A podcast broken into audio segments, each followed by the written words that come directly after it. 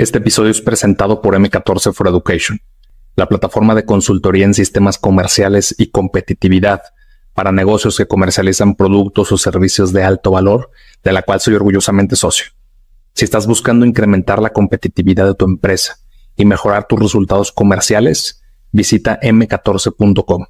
Con letras sería m c a t o r c e.com, m14.com y solicita una auditoría totalmente gratis mencionando Progresivo Podcast. Y ponemos unas reglas muy básicas. Eh, la principal para nosotros es que está prohibido decir te dije.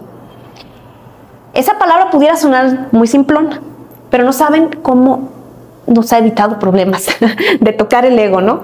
Si alguno de los dos hay una decisión por tomar, esa decisión siempre tiene un ingrediente en donde alguno de los dos es más fuerte. Entonces, el que es más fuerte es el que dice la última palabra. Si esa decisión sale mal, prohibido llegar a la casa y te diga, te dije, yo quería B y tú elegiste A. Porque ¿qué pasa? Generas inseguridad en la persona. A la siguiente ocasión que hay que tomar una decisión difícil vas a decir, no, no, qué horrible tomar una decisión y voy a llegar y va a llegar y Lalo me va a bullear en la casa, qué horror, no lo va a aguantar. Entonces mejor, si algo sale mal, nos fue mal a los dos. Entonces esta así pequeñísima reglita que nos pusimos los primeros años eh, en que estuvimos trabajando juntos, nos ha funcionado mucho. Eh, y otra cosa, respetar, o sea, este tema de, no bulliarnos en la casa cuando hay algún error en decisión, ante nuestros colaboradores igual. O sea, si ya él dio una instrucción, yo la respaldo o al revés. Entonces, bueno, prácticamente sería eso. No sé si se me fue algo. No, la realidad es, es romper mitos, ¿eh? mitos y, de alguna manera sistemas de creencias, porque como bien decía Judy en el IPADE, como que querían que nos decantáramos por alguno de los dos, ¿no? Como que ellos no concebían una empresa en donde hay una codirección y decimos, pero ¿por qué no? Cuando dices por qué no, pues como que hasta ellos se sentían como que no, ¿no?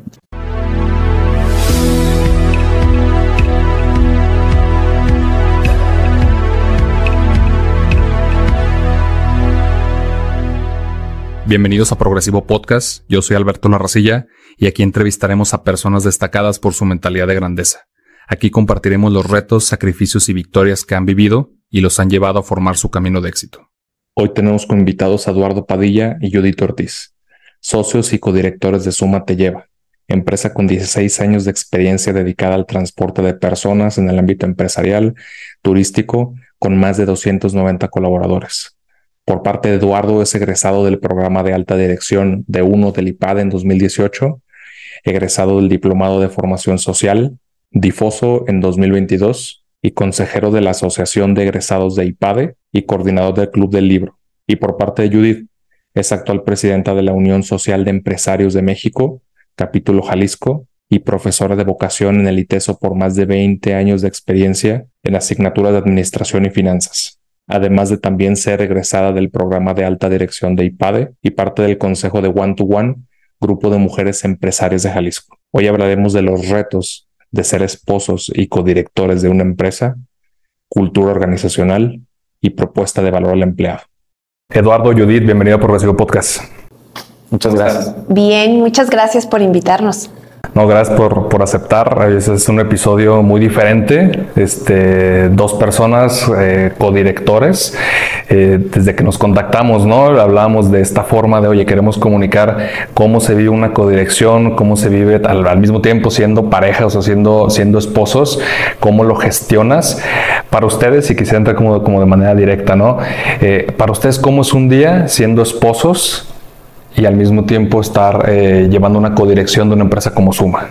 Bueno, antes que nada, muchas gracias. Gracias, Alberto, por, por el espacio y la, posibilidad de transmitir esto que de alguna manera lo, lo comentábamos eh, y quizá lo pusimos como una condición en el aspecto de, de, poder transmitir lo que nos ha funcionado y los ingredientes. Hablamos pues que no es, no es una receta, no hay un ABC, es un arte porque pues bueno, lo, lo hemos ido este, sobre la marcha madurando tenemos eh, pues prácticamente 17 años de... 16. 16 de que cumplimos ya de, formar la empresa. Y bueno, siempre hay un reto, ¿no? Pero eh, el separar a lo mejor la parte eh, empresarial y familiar, tenemos un chiquito de, 7 años y, bueno, este, ahí, ahí nosotros tenemos por ahí nuestros ingredientes que nos han funcionado y mucho es saber dónde aportamos valor desde nuestra experiencia, ¿no? Yo soy ingeniero en sistemas, soy egresado del ITESO Eh, me gusta toda la parte tecnológica, toda la parte de, sistemas, de procesos. Y bueno, Judy tiene su expertise en toda la parte pues, comercial, estratégica, toda la parte esta de, las finanzas, de toda la parte de, apalancarnos. Entonces, bueno, eh, el primero es saber dónde somos buenos y respetar mucho la opinión del otro, ¿no? Creo que ese es el ingrediente número uno, saber este, nuestras potencialidades y respetarlas, ¿no? Principalmente. Así es. Oh, bueno, también saludarte, gracias por la invitación. Y sí, bueno, si bien tenemos nosotros, eh, tenemos como de dos años para acá que dijimos, oye, hay que documentar lo que creemos que nos empieza a funcionar para potencializar lo que nos funciona y lo que vemos que no nos está funcionando, pues trabajar sobre de ello, ¿no? Y regresando a tu primer pregunta de cómo es un día a día, pues la realidad es que es muy interesante, si bien tenemos 16 años que fundamos eh, Suma, tenemos 18 años de casados y 3 años de novios. Entonces esto nos habla que tenemos 21 años, o sea, la mitad de mi vida prácticamente que estoy con Lalo. Y hay un tema en donde ya te empiezas a hacer una sincronía sin que te des cuenta. Ya nos comunicamos de manera muy, casi casi a veces hasta con los ojos nos damos a entender. Y construyendo un poco con lo que decía Lalo, si bien hay un tema de, que somos perfiles complementarios, algo que funciona mucho y desde que amanece el día lo tenemos muy claro es que tenemos un propósito común. Y entonces el tema de que ambos tengamos un propósito común en cuanto a lo que queremos como familia, lo que cada quien quiere, cada quien tiene su propósito, pero tienen sus elementos alineados y lo que la organización tiene de propósito, esto nos permite desde que nos despertamos tener como mucha sincronía en lo que vamos haciendo. ¿Qué más es un día a día? Es, y que no sé si eso esté bien o esté mal, pero si somos de ir, estar desayunando, y de repente se nos viene una idea este, para implementar dentro de la organización y la estamos platicando en el desayuno, eso también pasa y tener de que, oye, ¿cuál es tu objetivo del día? ¿Cuál es el mío? ¿Es lograr tal cosa? Perfecto. Si tenemos juntas en común, también eh, tenemos nuestros calendarios sincronizados aparte, o sea, yo puedo saber cuáles son sus juntas y las mías.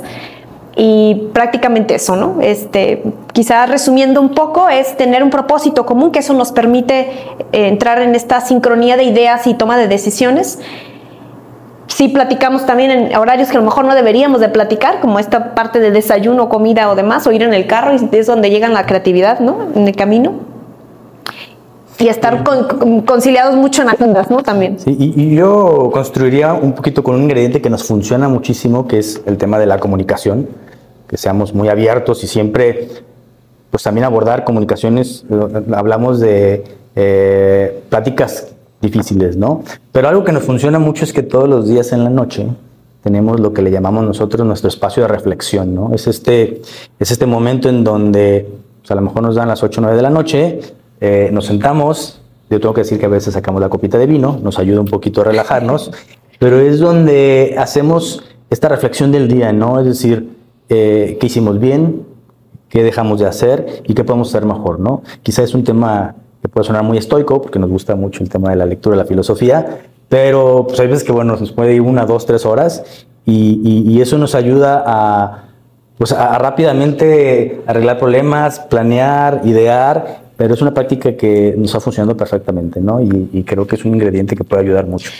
Porque em, lo que sí nos pasa y, que nos cuestionan y también nosotros decimos, oye, de veras antes nos aguantamos, le digo, oye, me ves 24 horas al día casi, este, y el tema de estar con tanta interacción, o sea, que es interacción total, desde el tema de nuestro chiquito, desde el tema del negocio, de la casa, cualquier situación personal que uno esté viviendo, este espacio que comenta Lalo es fundamental. O sea, en vez de ir a un terapeuta, ¿no? finalmente lo que hacemos en la noche es esta reflexión, que esto lo tomamos de, una, de la filosofía estoica, como bien dice Lalo, este, en donde es, eh, bueno, Marco Aurelio, que es eh, uno de los personajes que destaca por ser un por haber sido un gran estoico, él, bueno, tiene un libro que se llama Meditaciones, se, compiló, vamos, y se hizo este, este libro, ¿no? Y él lo que hacía era esto, ¿no? Él hacía, pero él lo ponía por escrito y hacía estas reflexiones, ¿no? Que aprendí en día y demás. Entonces, finalmente, nosotros el tema de la escritura por el momento no nos ha llegado totalmente, pero sí en la noche hablar, oye, yo sentí que esto, o sentí que me hablaste feo aquí, como que aquí no nos arreglamos, todo, ahora sí que las netas salen, se resuelven y el día siguiente empezamos un nuevo día. Entonces, esta parte de estar como vaciando cualquier cosita que pueda no estar funcionando en el día, ya sea, insisto, en lo personal o en el negocio, funciona. Así es como cerramos casi siempre las noches. le llama vaciar el jarrito, ¿no? Es decir, todos los días hay que vaciar el jarrito para no, no quedarte con nada. Ya nomás para finalizar, yo agregaría el tema de la formación.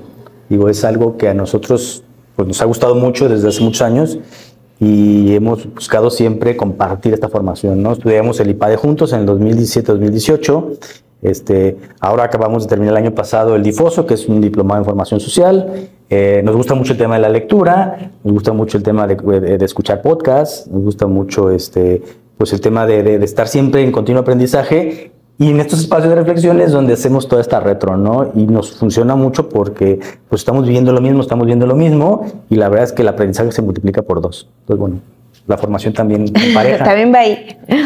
Desde que mencionan algo que yo, que yo empatizo y conecto mucho, porque las empresas familiares siempre son criticadas por, oye, es que tienes que pasar a tener un gobierno corporativo y a ser institucional, porque esta parte de, de las relaciones y del desgaste, pues muchas veces te brincas el puesto, te brincas las obligaciones eh, y te pasas a un tema impositivo que muchas veces en una empresa pues ya corporativa, pues a cierto punto ya hay un nivel de, de, respeto más alto en esto que pasa, eh, pero yo también lo vivo, o sea, eh, en la parte del grupo pues también está este mix entre hay personas que son parte de la familia, hay algunos que son amigos y hay algunos que son totalmente externos, ¿no? Que, que llegaron y, y, siempre conecto en esta parte de sentarnos y reflexionar qué hicimos bien, pero sobre todo qué hicimos mal, porque al final pues creo que de lo positivo no sacamos nada, creo que sacamos de lo, de lo negativo, ¿no? De lo, de lo que nos equivocamos. Yo también trabajo con mi esposa. Eh, eh, en su caso, para poder llevar esta gestión, ¿cuál es la diferencia eh, en una estructura organizacional? ¿no? Sabemos que lo, que mencionamos del IPADE, ¿no? antes de empezar a grabar, oye, pues una, una, escuela de negocios te va a decir que tienes que seguir una estructura regular de un organigrama. ¿Qué pasa cuando pudieron haber trabajado juntos, a lo mejor alguno como director general, a lo mejor otro como director de operaciones, de ventas, gerencia de operaciones, etc. Eh, ¿De dónde viene la decisión de decir sí, pero nos vamos a, los dos vamos a ser codirectores? Mira, la realidad es a los primeros años vivíamos un poco en el limbo en este sentido, o sea, porque si bien ambos tomábamos decisiones, no quedaba claro. Y en algunas ocasiones decíamos es Lalo, en otras es Judith, pero Luego viene este factor que a todo ser humano nos impacta y es el ego, ¿no? Que es con el cual estamos lidiando todos los días, todos los días, y que si no se sabe manejar adecuadamente el ego, puede llevar a romper relaciones de manera brutal, ¿no? Puedes romper un matrimonio, puedes romper una relación entre hermanos, con socios, ¿no? Entonces, nosotros, y en el IPAD antes de entrar, recuerdo muy bien que en la entrevista que nos hizo el profesor para ver si ingresábamos, decía, va a haber un punto en que ustedes tienen que definir ¿quién va a ser el director general? Yo recuerdo que ese día dije, ay, de cuenta que sentí que me dio como un golpe aquí. Dije, no, es que si decidimos que yo, que decidimos que Lalo, ¿cómo va a ser el tema de la interacción con la gente? Nosotros a lo mejor nos vamos a sentir que vamos a hacer competencia y la realidad es que somos complemento. Hasta que de plano dijimos, ¿saben qué? Nosotros vamos a ser diferentes. Es codirección. ¿Por qué? Porque tenemos nosotros eh, talentos diferentes. Y al tener talentos diferentes, cada uno aporta su valor y la suma de los dos genera una sinergia muy padre. Y eso es lo que nos había mantenido juntos. O sea, lo resolvimos hasta que nos sentamos y dijimos, oye, es que tenemos más que agregar si somos codirectores. Entonces, lo que hicimos fue definir. Yo soy bueno en, esto, o sea, Lalo es muy bueno en temas de, de sistemas, es muy bueno en temas de operación. A mí se me dan más los números y las relaciones comerciales. Todas estas funciones son complementarias y al ser complementario podemos lograr algo padre. Entonces, ¿qué pasa con nuestros colaboradores? Si bien pudiera generar algo de confusión, decimos, este proceso es de Lalo, este es de Judith y así nos vamos. Y ponemos unas reglas muy básicas. Eh, la principal para nosotros es que está prohibido decir te dije. Esa palabra pudiera sonar muy simplona, pero no saben cómo nos ha evitado problemas de tocar el ego, ¿no? Si alguno de los dos hay una decisión por tomar, esa decisión siempre tiene un ingrediente en donde alguno de los dos es más fuerte. Entonces el que es más fuerte es el que dice la última palabra. Si esa decisión sale mal, prohibido llegar a la casa y te diga, te dije, yo quería B y tú elegiste A. Porque ¿qué pasa? Generas inseguridad en la persona. A la siguiente ocasión que hay que tomar una decisión difícil vas a decir, no, no, qué horrible tomar una decisión y voy a llegar y va a llegar y Lalo me va a bullear en la casa, qué horror, no lo va a aguantar. Entonces mejor, si algo sale mal, nos fue mal a los dos.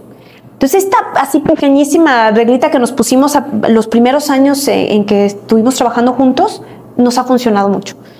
Eh, y otra cosa, respetar, o sea, este tema de, no bulliarnos en la casa cuando hay algún error en decisión, ante nuestros colaboradores igual. O sea, si ya él dio una instrucción, yo la respaldo o al revés.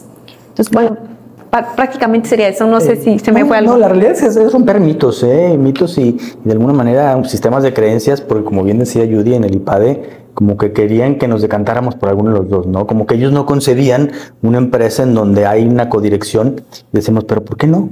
¿No? Cuando les dices por qué no, pues como que hasta ellos se sentían como que no, ¿no? Eh, inclusive este año, ahorita que hablaba del gobierno corporativo, este año cumplimos uno de nuestros sueños que fue arrancar con, nuestro consejo consultivo, ya tenemos tres sesiones, y el mismo consejo al principio nos decía, es que tiene que haber un director.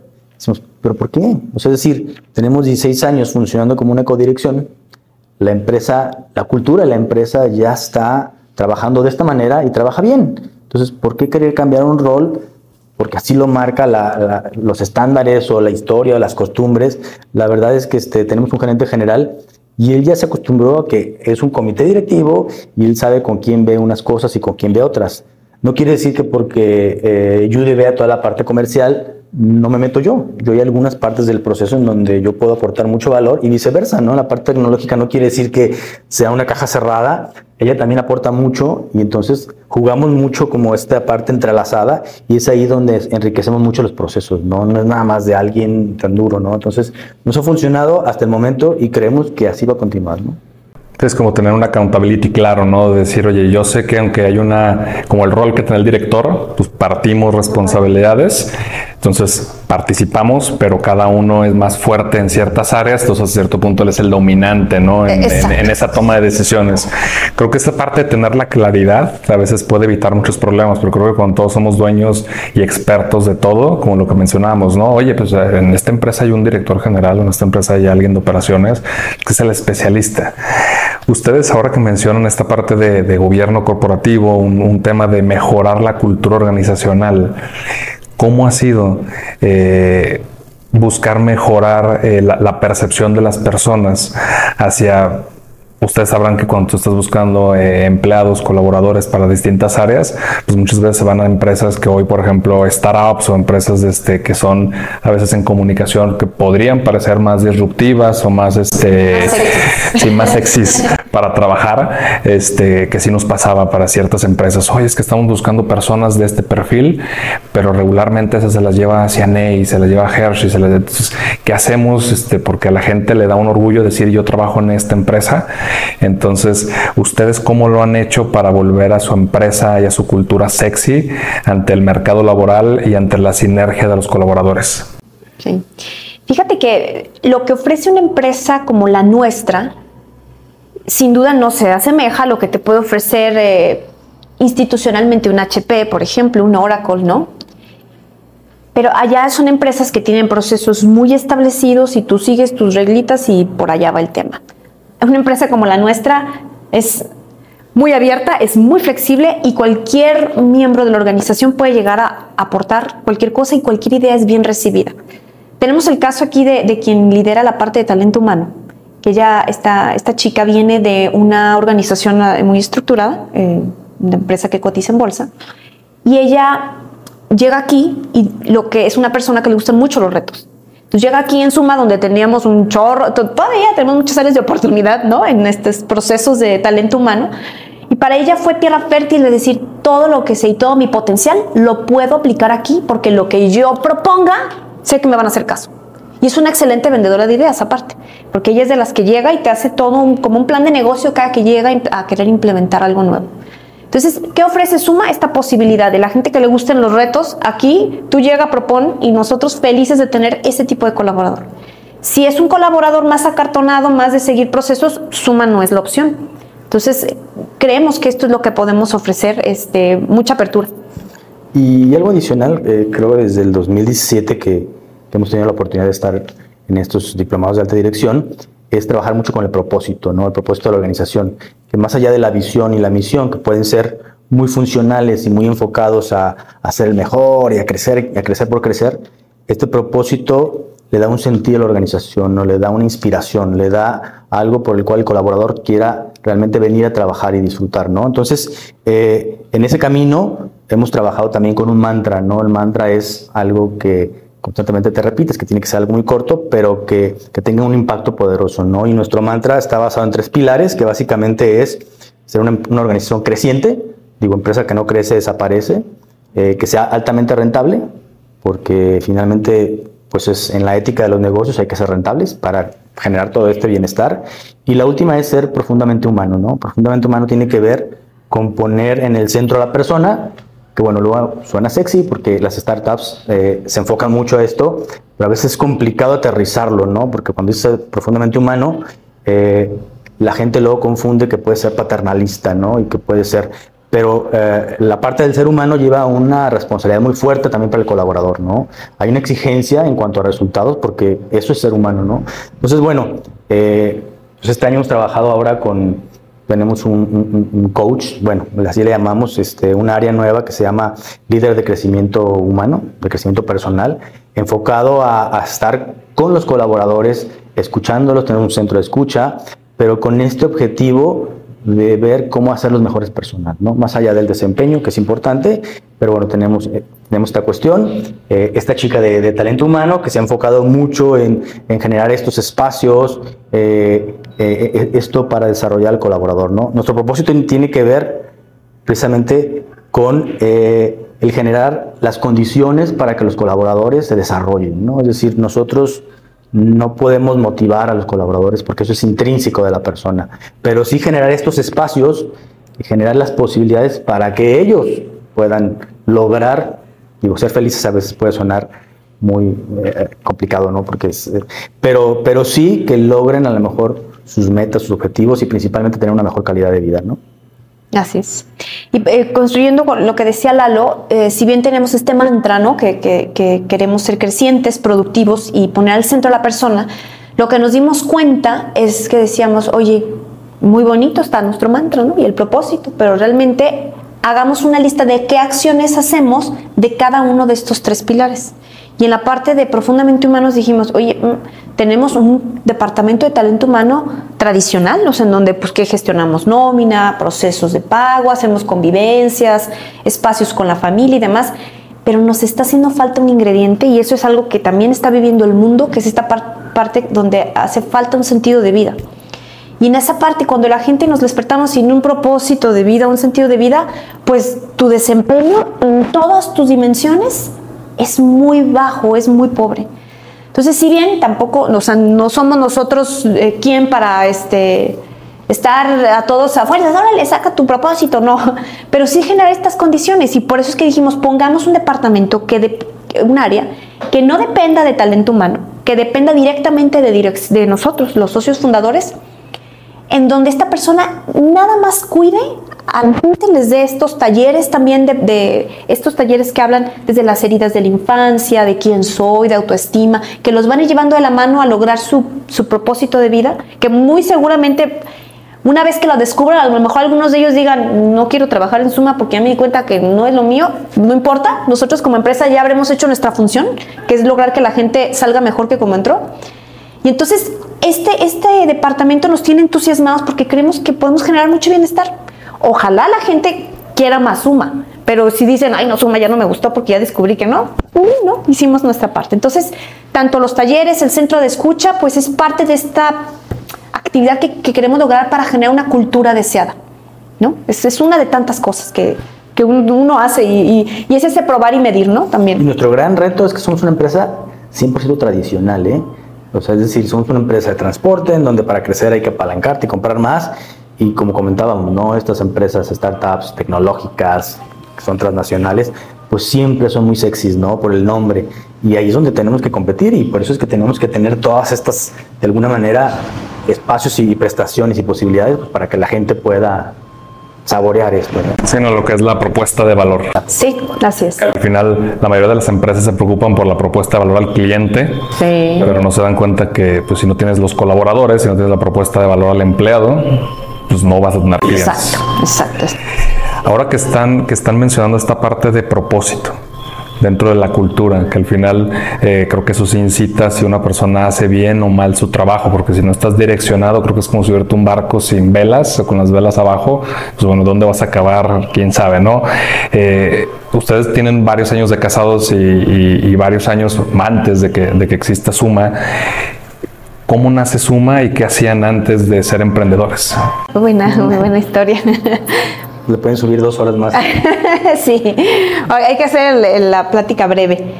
Bueno, yo fui este, colaboradora, yo, yo fui empleada de dos empresas transnacionales, salgo de, eh, de, la carrera con trabajo, yo ya tenía trabajo, este, duré ocho años trabajando en estas dos empresas y em, siendo colaboradora es cuando nos casamos, pero lo que es algo bien interesante es que Lalo y yo, o sea, sí fue así como amor a primera vista, ¿no? Casi, casi, porque en cuanto nos presentaron y me invitó a salir, yo le dije que sí. A las tres semanas que me dijo, ¿quieres ser mi novia? Yo, pero súper fácil, le dije que sí. Y bueno, ha sido, eh, nuestro proceso siempre ha sido como bien fácil, bien fácil ¿no? Este, y desde que lo conocí, él era proveedor de la empresa, Lalo sí era empresario, eh, tenía una empresa de, de desarrollo, ahorita tú ya platicarás un poquito de eso.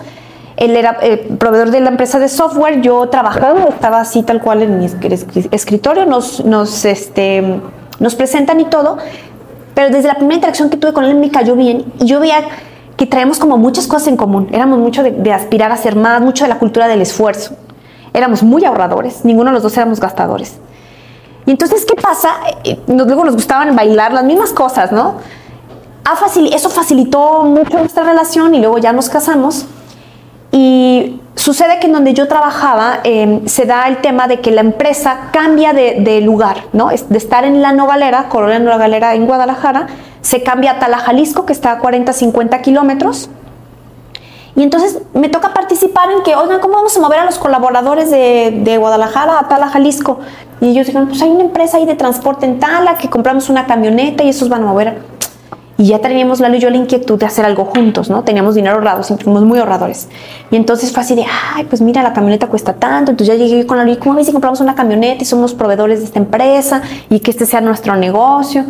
Pues así, muy de manera mm, oso, ¿no? Este, pues según yo tenía muy buena relación en la planta, de manera muy inocente. Digo, yo, si aquí les cobran 600 pesos, yo les cobro 500, pero les pongo la camioneta nueva y todo. Me dijeron, sí, pero tienes que renunciar.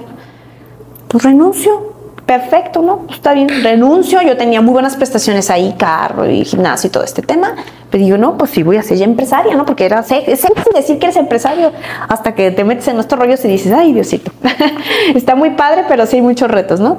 Entonces renuncio, llego con la camioneta, saco la, sacamos la camioneta con mis recibos de nómina, cinco años, damos 80 mil pesos de enganche, entonces yo ya llego sin trabajo, con una deuda, este, Lalo sí tenía un ingreso fijo, este, por eso también tomamos la decisión, teníamos este ingreso seguro, y pues la empresa ya no nos abre la puerta, ¿no?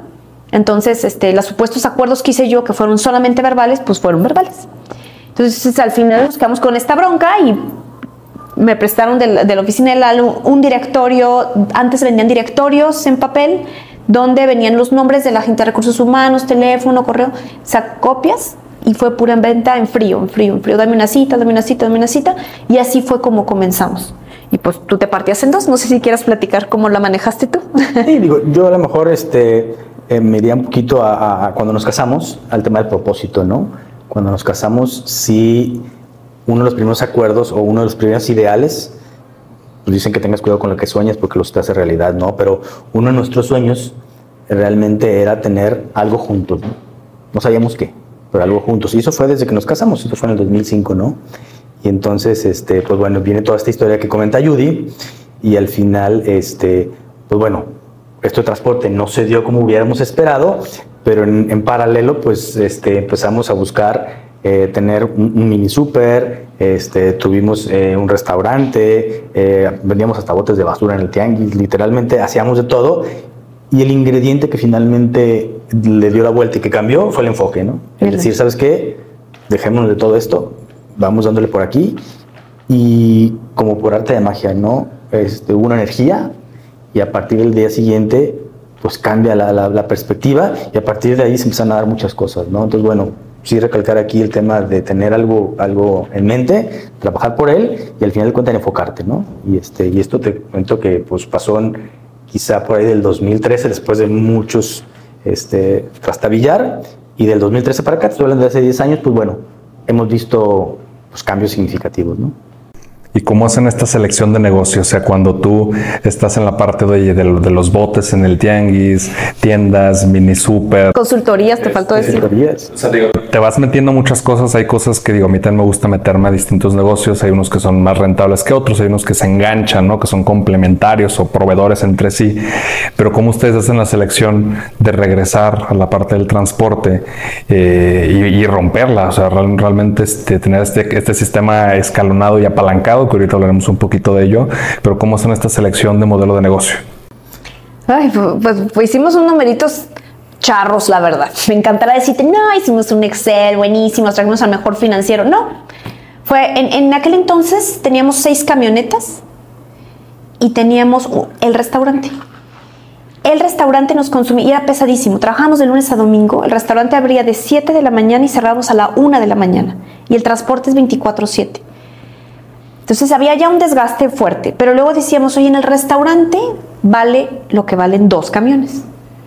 En el restaurante administras 35 manitas y que había un rollo en el restaurante, este, no estábamos allí todo el tiempo y había eh, robos y demás, y entonces decíamos dos, dos camiones con 35 personas o dos camiones con dos operadores y un enfoque total en esta operación.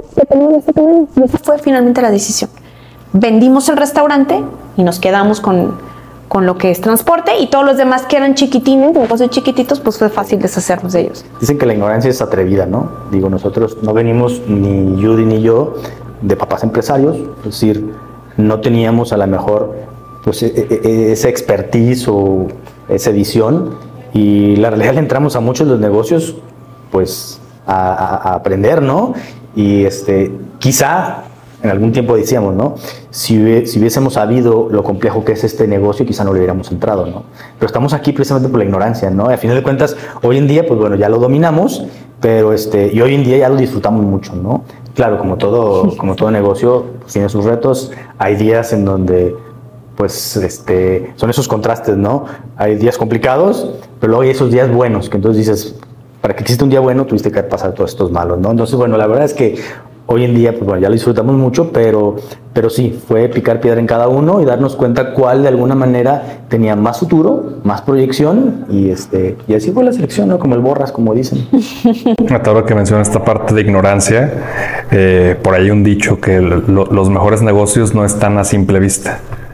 Y creo que muchas veces cuando venimos de familias que no han sido empresarias eh, o que como dicen, no vienes de la nada, pues muchas veces dices, oye, mira, pues ve ese súper o ve ese X negocio, ve la llantera, oye, pues ese debe ser muy buen negocio porque es lo que tú ves eh, como comercialmente o la parte retail que a veces es donde, donde se llena o los restaurantes que, que siempre, igual la gente critica muchos de los restaurantes pues porque al final es un riesgo muy alto, si ustedes lo vivieron en cuanto a la parte de operaciones, merma, oye, ¿quieres expandirte? Bueno, pues a lo mejor te va a costar un millón y medio poner una, si, te va bien, poner otra sucursal.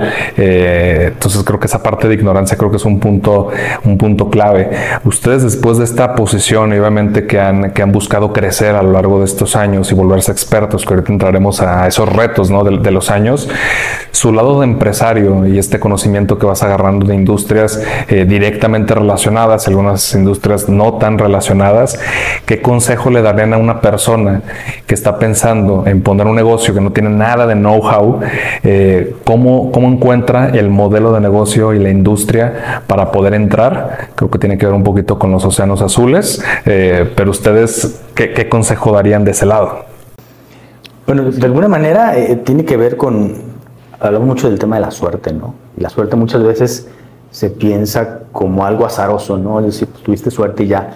Este, pero la suerte tiene que ver, nosotros la, asociamos más con eh, la oportunidad y la capacidad, ¿no? Es decir, eh, cuando encuentras una oportunidad, pero tú ya estás preparado, es muy fácil tomarla y ahí se convierte en suerte de alguna manera, ¿no? Entonces, a lo mejor el consejo es pues, estar muy abiertos y, y, si creen que ahí pueden aportar mucho valor por este expertise que tú traes o por el conocimiento, pues pues experimentar, ¿no? Y quizá este, te vas a topar en pared y es seguir picando, picando hasta, y no desesperar, ¿no? Digo, muchas veces estás a, punto de darle y te desesperas y buscas otra.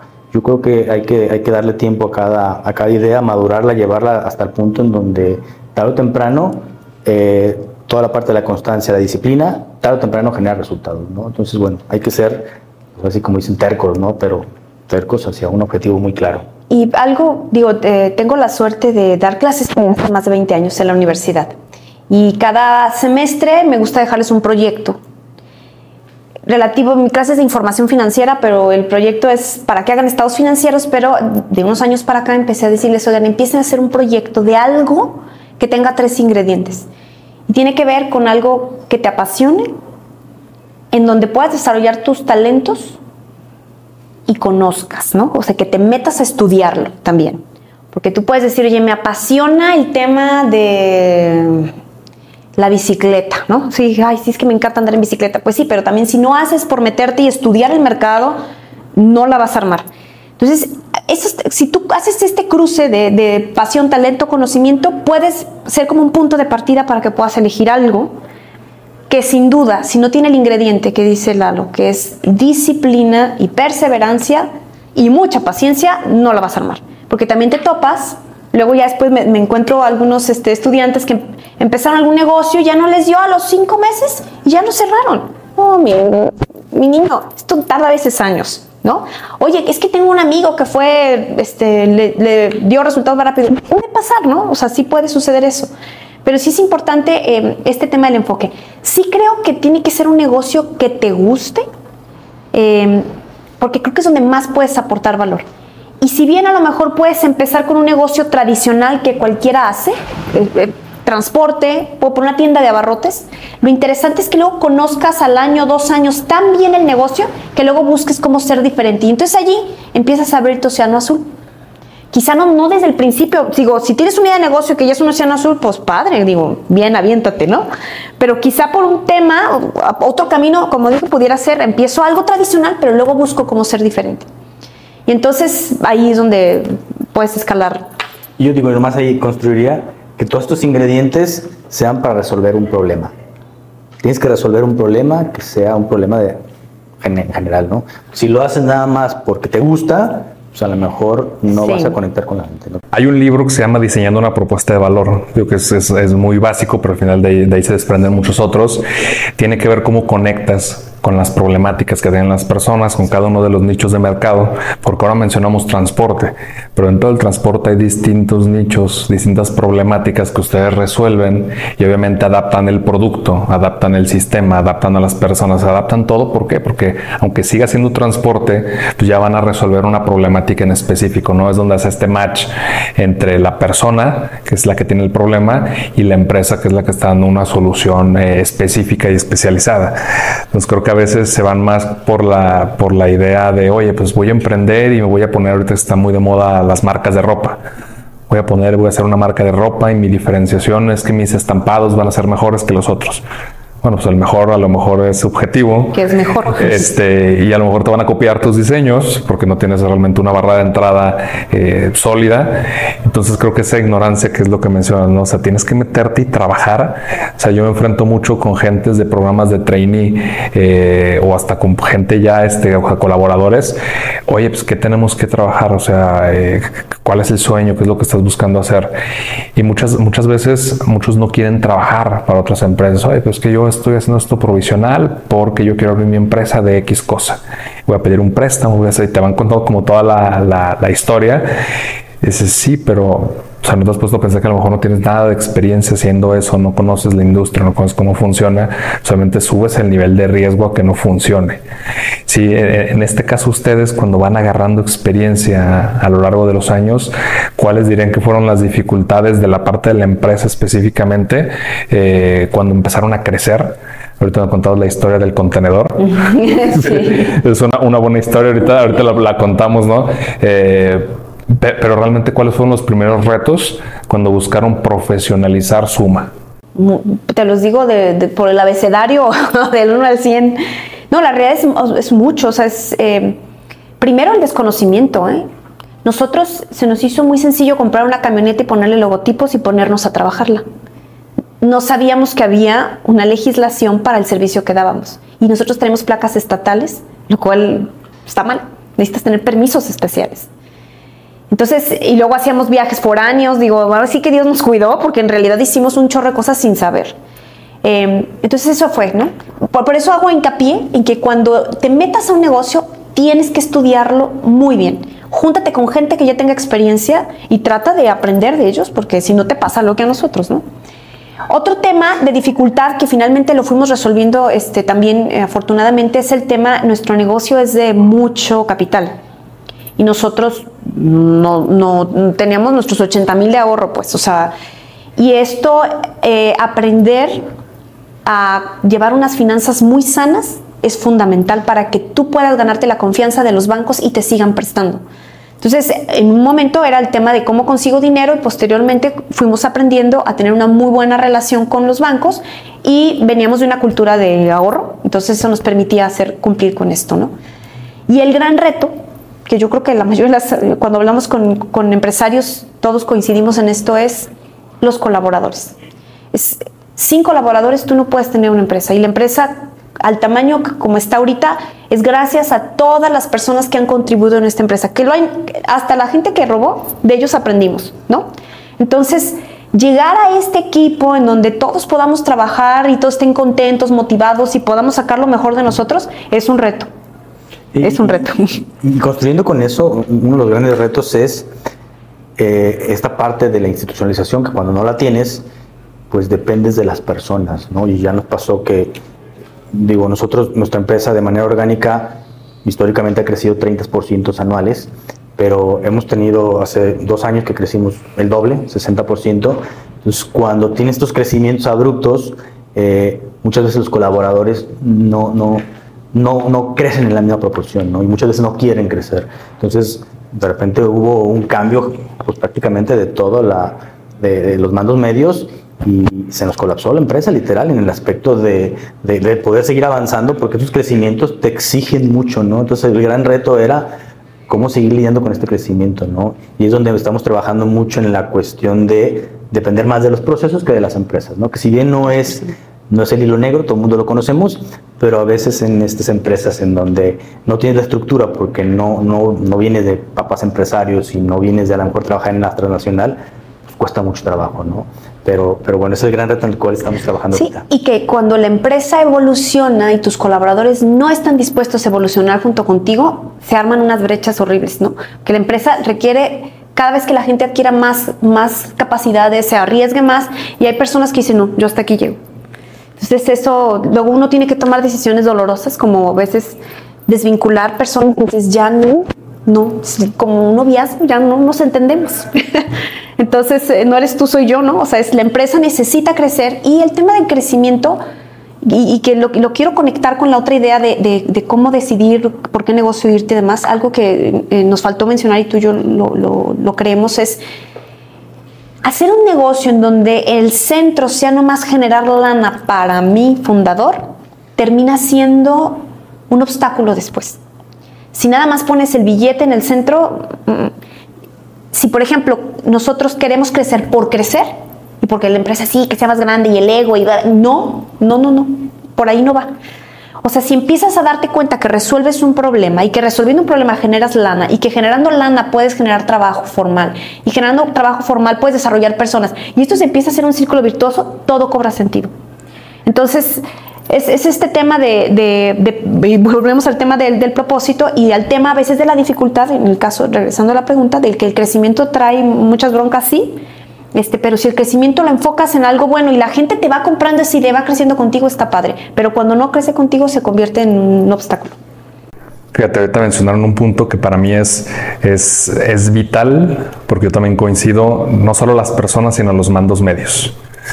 Sea, los mandos medios eh, son situaciones complicadas en las empresas. A nosotros cuando nos toca meternos a la parte consultiva, eh, te das cuenta que los mandos medios tienen muchas, muchas empresas o áreas secuestradas. Sí. ¿Por qué? Porque tú cuando contratas, voy a dar un ejemplo, un gerente que es, que es un mando medio, eh, pues tú depositas ciertos puntos de confianza y tú esperas que ciertas cosas sucedan. Entonces, siguiendo el libro de negocios, dices, oye, pues tengo que dar a contabilidad, tengo que darte cierta responsabilidad y autonomía. Eh, y voy a confiar en que hagas las cosas correctamente y que rindas resultados.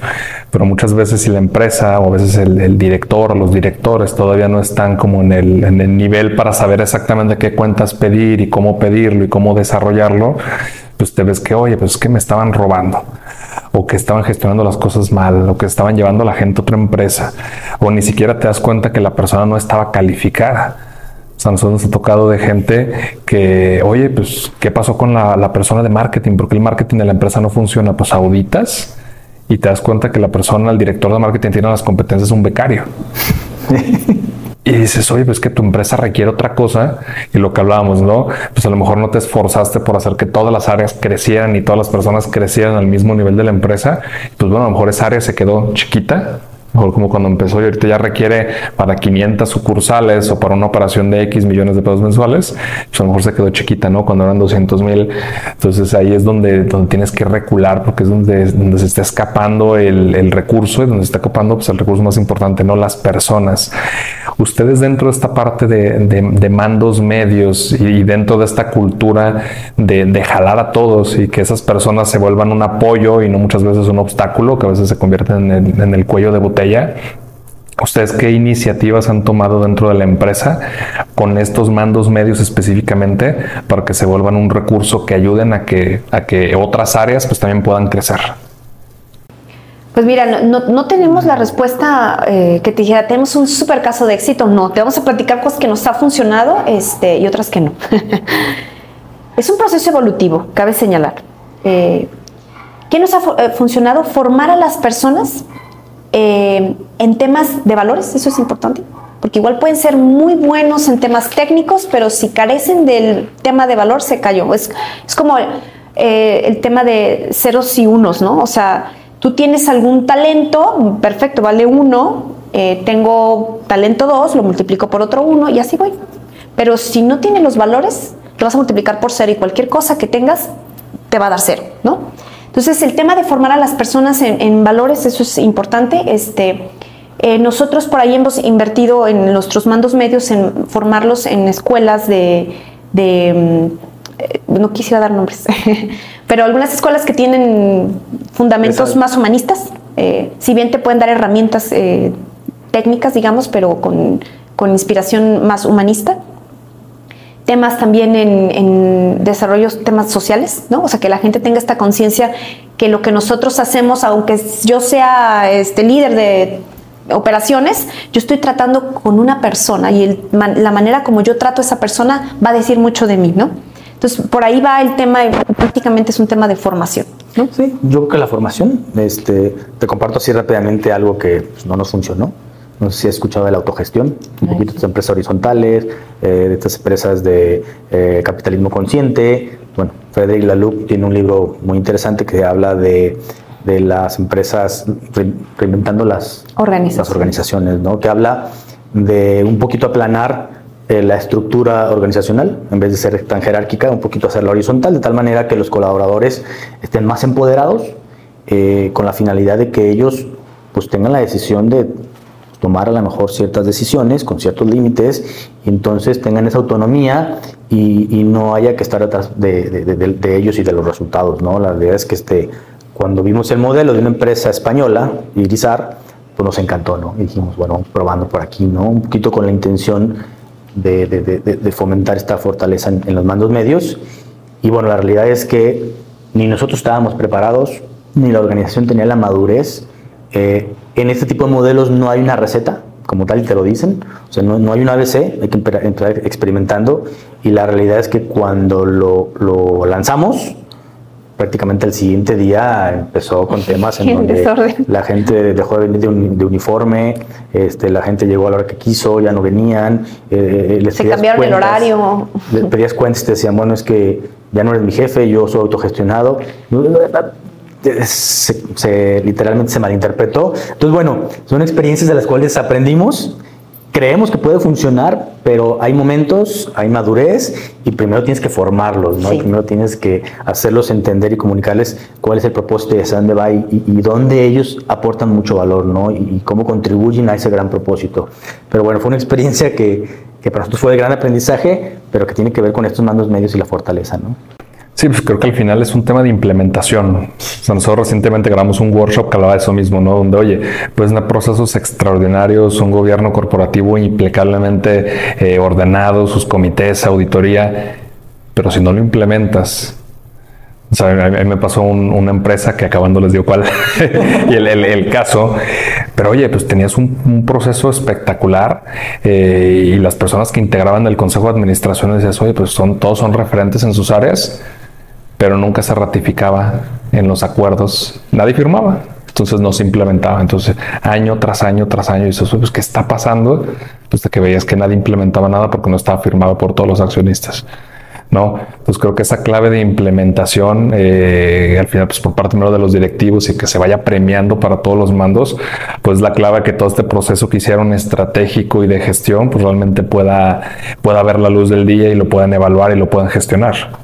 Y regresa al tema, ¿eh? Las personas, o sea, no estábamos preparados, ni ellos ni nosotros, porque no había un nivel de madurez adecuado para poder soltar. O sea, era como darle a un adolescente un bar, ¿no? A ver, mi niño, ahí te dejo las cervecitas. Pues no, o sea, tiene que crecer, madurar para saber en qué momento se puede tomar una cerveza. ¿no? Y lo es que son modelos que no son para todos, ¿eh? hay que decirlo también. Hay gente que no se siente cómoda si tú la dejas libre. Y porque dice, no, es que a mí dime qué hacer y dime qué tengo que lograr. Y yo trabajo, ¿no? Y hay gente que a lo mejor en ese ambiente no se siente cómoda, al contrario, eh, te, dirá, oye, a mí déjame hacer, déjame crear, déjame innovar, déjame irme por acá, déjame ser disruptivo. Pues bueno, son modelos en donde tienes que un poquito la sábana jalarle por aquí, quitarle para acá, pero cuidar para que el entorno no se te rompa, ¿no? Y el ecosistema. Y es ahí la magia en donde está la dirección, que, es el rol que tenemos que jugar. Fíjate, esto que mencionas ahorita, eh, yo tengo un colaborador este, que me comenta, digo, pues es uno de mis socios también, operador, entonces lo puedo mencionar. Este, están en la parte software. Entonces, siempre cuando existe un proyecto de software, pues eh, temas de innovación y desarrollo, pues tú me entiendes eh, de qué estamos hablando, eh, pues te metes a temas que son de percepción, ¿no? A temas donde necesitas mucha empatía y mucha conexión con el resultado final del proyecto para poder hacerlo bien. Y nos comentan, no, es que yo no soy arquitecto. O sea, yo soy albañil, o sea, a mí dime qué hacer y lo hacemos y es muy buen operador, pero cuando pasas del lado de, oye, pues ahora necesito que te metas a la parte de inventiva, que te metas a innovación y desarrollo, oye, ¿cómo vamos a resolver este problema? Oye, ahí no me quiero meter, que tiene que ver con un área de crecimiento, ¿no? También tiene que ver con competencias blandas muchas veces eh, y de autoconocimiento. ¿Ustedes cómo trabajan eh, en la parte de innovación y desarrollo? Una empresa que podríamos pensar que no tiene tantas áreas de, crecimiento como barras de entrada, o sea, en modelo de negocio y demás. ¿Ustedes cómo trabajan en una empresa tan tradicional, por así decirlo, eh, áreas de innovación y desarrollo? Bueno, sí, sí, sí hay un tema de creencia, porque, porque bueno, finalmente el tema de transporte general viene, generalmente viene de hombres camión, choferes que, que fueron creciendo y que a lo mejor la parte de innovación no era su core, este, la ventaja, de alguna manera, que decimos ventaja injusta, es que yo soy ingeniero en sistemas, me encanta toda esta parte de la innovación. Entonces, bueno, en todo modelo siempre hay un tema, el ingrediente de tecnología, ¿no? Hoy, hoy en día, más que nunca, si no estás eh, en el tema tecnológico y no estás innovando, te van a comer el mandado, ¿no? Entonces, bueno, lo que nosotros hemos visto es este, cómo resolver problemáticas del sector. Este, y en nuestro caso, te comento a lo mejor algo muy, muy básico, ¿no? Pero todos nuestros camiones traen letreros electrónicos, ¿no?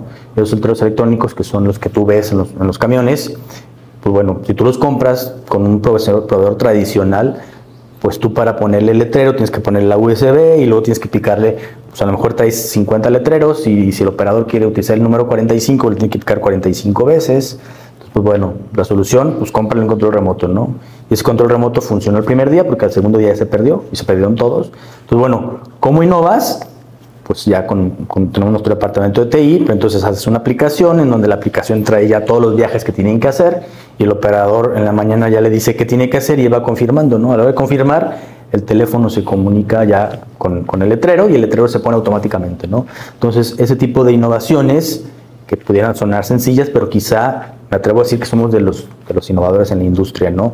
Tenemos un control de aforos, tenemos, hecho totalmente por nosotros, ¿no? Desde, desde la parte exterior, que es la carcasa, que tenemos impreso en 3D, pero también toda la tableta, toda la parte electrónica la mandamos, la desarrollamos aquí, pero la mandamos a maquilar en China. Entonces, bueno, tenemos mucha, mucho desarrollo, sí le apostamos al, al tema pues, de innovación, porque finalmente pues sabemos que, el mercado está muy fuerte en ese aspecto, ¿no? Entonces, bueno, este, ahí está nuestro departamento y ahorita con esto que comentabas, eh, con esto del crecimiento, tuvimos un, pues un desarrollador buenísimo, espectacular, era un geek, que cuando crecimos le dimos la oportunidad de ser el líder y, nos colapsó, ¿no? Es decir, un buen desarrollador no necesariamente es un buen líder, quizá coordinando gente, ¿no? Y este, bueno, el aprendizaje es que hay que ver dónde está el talento y dónde puede aportar más valor, ¿no? Más allá de que tú lo quieras a lo mejor ver en, otro, en otra posición, hay que ver dónde aporta valor, como si fuera un director técnico en un, equipo, ¿no? Es donde juega mejor. Y es que a veces uno cree, bueno, la tendencia es decir, pues la manera como vas a crecer es hacerte gerente, pero no todos quieren ser gerentes. Entonces hay que preguntarles, eso es lo que hemos aprendido. Hay que preguntarle a la gente qué quiere ser. A lo mejor toda la vida ah, tú eres capturista y te gusta ser capturista, ahí te quedas. Es el mejor capturista del mundo, eso sí. Entonces, esa parte también hay que aprender a leer, ¿no? ¿Qué, qué, quiere la gente y, tratar de ponerse, si está en, nuestra, en nuestras manos, ¿no? Sí, que a lo mejor no todos van a pensar como tú. Tú dices, oye, a lo mejor hoy estás en este puesto, después eres gerente, después estás socio, después este, intraemprendes en la empresa y creas una línea pero tú dices, oye, pues que esta es tu forma de, ver la vida o de ver el trabajo. Pues hay personas que lo van a ver diferente y tú lo tienes que respetar y tienes que ser empático, ¿no?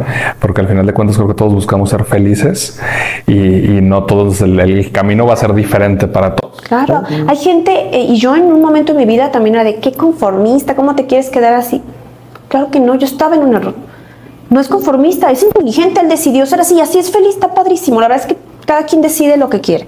Y al final nos quedamos sin un muy buen programador y sin un buen líder. Porque finalmente ni jugó bien acá y ya regresarse ya no, ya, no se siente cómodo. Entonces, bueno, esa es finalmente la historia que pasa cuando forzas algo, ¿no? Algo para lo que no está hecho. Bien, estamos llegando al final de la charla y me gustaría preguntarles, eh, obviamente respuestas separadas, en, en, este caso no especial, eh, en estos años, no solo de trayectoria profesional, que, ya contamos muchos de los retos que han tenido como empresarios, sino sobre todo en lo personal, y creo que, creo que aquí es el, mix clave, eh, ¿cuál ha sido la barrera, la complicación más importante que han tenido para convertirse en quienes son hoy? Yo en mi caso, sistema de creencias. Mi sistema de creencias es que la gente te dice, no pueden dirigir una, una empresa en pareja, no puedes crecer, no puedes competir contra estos grandes. Tuvimos por ahí historias hace 10 años en donde nos dijeron, es que tú jamás le vas a vender una electrónica. Entonces son sistemas de creencias en donde luego te quedas limitado, ¿no? Y si te las crees, pues entonces te vas a quedar ahí. O sea, si nunca vas a crecer. Y, este, y el romper esas barreras y el romper esos límites es cuando te permite llegar a otros niveles, ¿no? Y este, es complicado porque el sistema de creencias lo traes muchas veces desde la infancia y la misma cultura y luego te lo, te lo meten mucho en la cabeza, pero bueno, es darle la vuelta a eso y apostarle, aquí se puede y bueno, el objetivo es que, eh, más bien, el resultado es que aquí vamos, ¿no? Sí, me ganó la respuesta. Ya ven lo que les digo que estamos pensando lo mismo. me ganó la respuesta. Tiene que ver con esto y, por ejemplo, el tener miedo, eso era algo que yo, yo creía, tiene que ver con el sistema de creencias, creía que el miedo era paralizante, ¿no? La realidad es que ya entendí que el miedo es una energía y tú sabes qué hacer con esa energía, ¿no? Te puede paralizar, sí. O sea, tú puedes ver un león que te llega y tienes dos opciones. O te quedas parado a ver qué, pasa, ¿no? Que venga Dios y te ayude, o corres. Finalmente, yo hoy ya en, retrospectiva veo que el miedo termina siendo un aliado si lo sabes canalizar. Porque todos los días, aunque ya tengamos 16 años en la organización y aparentemente ya esté la empresa consolidada, el miedo sigue, ¿no? Te sigue, te sigue rondando decir, híjole, seguiré endeudándome, le entraré este contrato, pero luego haces este aprendizaje y decir, es que así fue nuestra historia, fue atrevernos a pesar del miedo y que el miedo, insisto, sea una energía que te lleve a algo mejor. Entonces, quizá con eso cerraría, entre otras creencias, pero esa es la más fuerte. Eh, siempre vemos eh, la parte de la zona de confort como un círculo pues el miedo es, es, la señal, ¿no? De que le estamos expandiendo. Sí, yo, yo nosotros cuando empezamos, eh, digo, pues empezamos con temas de software también eh, y vas ampliante, creo que siempre está esta incertidumbre de a veces no ser suficiente, ¿no? De ponerte una meta tan alta que después te termines decepcionando tú mismo, este, pero al final pues todo tiene que ver con un tema de preparación. O sea, creo que al final, creo que lo mencionaste muy claro. Si pasa una oportunidad pero no estás listo, ni la vas a ver. Pero si te preparas, pues bueno, vas a ver que la vida está llena de oportunidades porque estás listo para verlas. Entonces creo que a veces no queremos tomar la responsabilidad de nuestros sueños y, que, transformarlos realmente después a objetivos. No sé ustedes que también no vienen de familia de empresarios, este, hermanos, primos. Oye, pues que yo cuando sea grande quiero tener una mansión y quiero tener no sé cuántas camionetas y carros, irme de vacaciones a Europa y bueno, esos son sueños pero creo que cuando te vas formando te vas dando cuenta que eso los puedes transformar en objetivos eh, y ponerte una ruta eh, y creo que es lo que pasa, ¿no? Este sistema de creencias pues creo que nos limita y, nos, nos, impide poder ver la realidad. Así es. Y luego te vas transformando, porque eso que dices es cierto, cuando empiezas un negocio y luego dices, sí, comprarme una casa grande, y después te das cuenta que dices, qué tontería, o sea, esto no era, o sea, realmente lo que te termina generando y dando energía y vida es otra cosa diferente a nada más dinero. O sea, el dinero te ayuda, claro, pero no es todo. Y si nada más fuera todo, la verdad que pobreza, porque pues el dinero es, al final es un recurso. Es un recurso y es energía. Y lo que tú hagas con ese dinero y esa energía es lo que puede hacer la diferencia, ¿no? Entonces, si bien pudiste haber arrancado con un sueño a lo mejor natural que uno así empieza, es bonito saber que puedes evolucionarlo, ¿no? Y luego pasa pues lo tradicional, ¿no? Eh, empresas pobres, empresarios ricos, ¿no?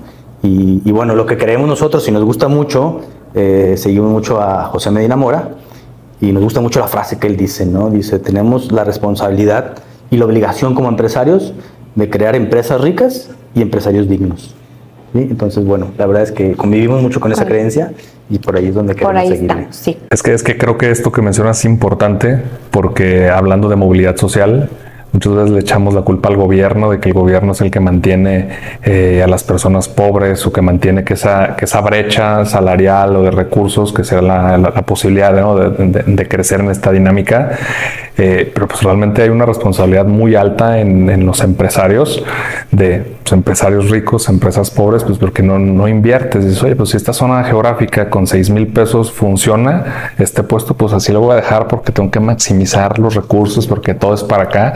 Eh, y creo que somos nosotros mismos, ¿no? Lo que, los que determinamos que la, que la población no pueda crecer y los que seguimos generando más pobreza.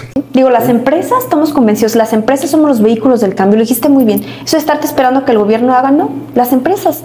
Oye, hoy tenemos 300 colaboradores, esos 300 colaboradores tienen familia, entonces impactan tus decisiones en una sociedad bastante amplia, ¿no? Más de mil personas impactas. Y entonces nosotros como empresarios sí tenemos que ver como todo este entorno y hacernos responsables de eso. ¿eh? Yo, estamos completamente convencidos de eso. Nos toca a, la empresa tratar, hacer un trato digno a las personas, pagar salarios dignos, no quitarles prestaciones, darles lo que, lo que les corresponde. Y esto al final, eh, y buscar la manera de si están, dejaron la carrera trunca, ayúdalos a que terminen la carrera. Oye, terminé la secundaria, no la terminé, ayúdalos a que la terminen. Eso, eso es algo que nos toca. Debería ser una obligación. Y tiene que ver con también la, forma que comunicas, ¿no? Muchas veces en estos casos uno dice que es que yo soy el dueño, ¿no?